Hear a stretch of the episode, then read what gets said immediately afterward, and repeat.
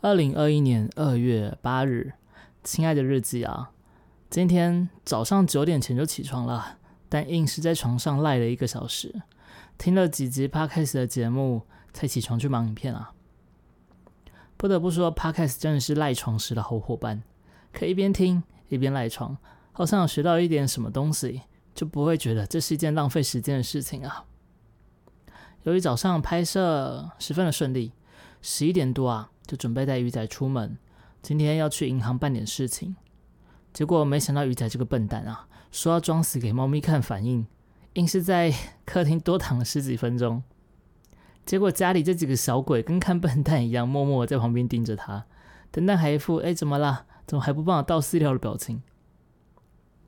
最后鱼仔放弃啊，我们才顺利出门。原本以为还不到中午，人应该不多，结果没有想到银行超多人，我们等了两个小时才终于叫到号啊！还好是我带书去看，没有浪费到时间。而鱼仔呃鱼仔 则看了一部还愿电影呢，就是那个座位有点太小不舒服，如果可以坐沙发还有免费饮料喝就好啦。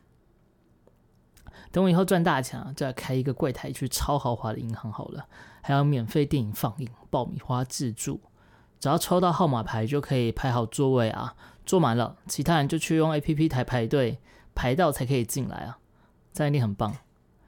哎，反正做梦不用钱嘛。办完事情也领好了今年要送出去的红包钱啊，才喊鱼仔去吃午餐。那个时间哦，现在已经是下午两点多。鱼仔已经饿到在偷吃糖果了。虽然就算不饿，鱼仔也很爱偷吃糖果就是了，跟小朋友一样。回到家，原本还想说要多拍一部影片，结果东弄西弄，时间又不小心被消磨掉，有点可惜啊。难得今天早上效率很好，结果在银行花了不少时间，回来也没多弄好一部库存，总觉得有点预足呢。不过也不是什么大不了的事情啦，明天再来努力就好，是吧？